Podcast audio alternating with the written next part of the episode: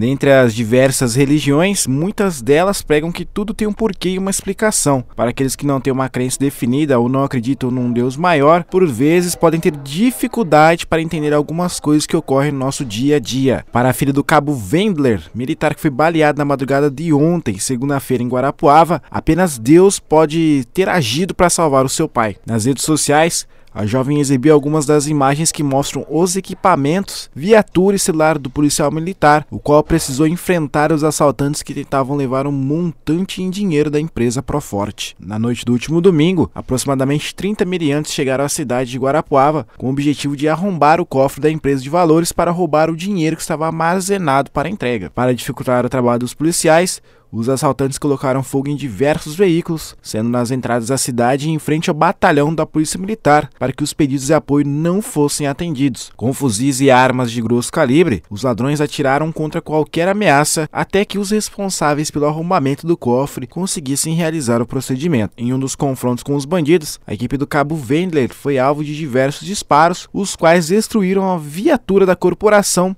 também gerando lesão aos militares. Wendler foi atingido por um disparo de fuzil, o qual atingiu primeiramente o celular que estava guardado no colete à prova de balas, posteriormente o equipamento de proteção. Com um grosso calibre do projétil, a filha veio às redes sociais mostrar o milagre que havia ocorrido com o pai. Para ela, certamente, se o aparelho não tivesse amortecido o impacto, o projétil teria atravessado o colete perfurado o peito do pai. As imagens divulgadas chamam muita atenção e a jovem resolveu divulgar o milagre que havia ocorrido no dia da ressurreição de Jesus Cristo, na comemoração da Páscoa. Felizmente, os outros dois companheiros de Wendler não tiveram a mesma sorte, sendo que o cabo José Douglas Bonato foi baleado na perna, sofrendo uma grave fratura, porém segue bem estável. Já o cabo Ricieri Chagas foi baleado na cabeça e segue internado na UTI do Hospital São Vicente de Guarapuava.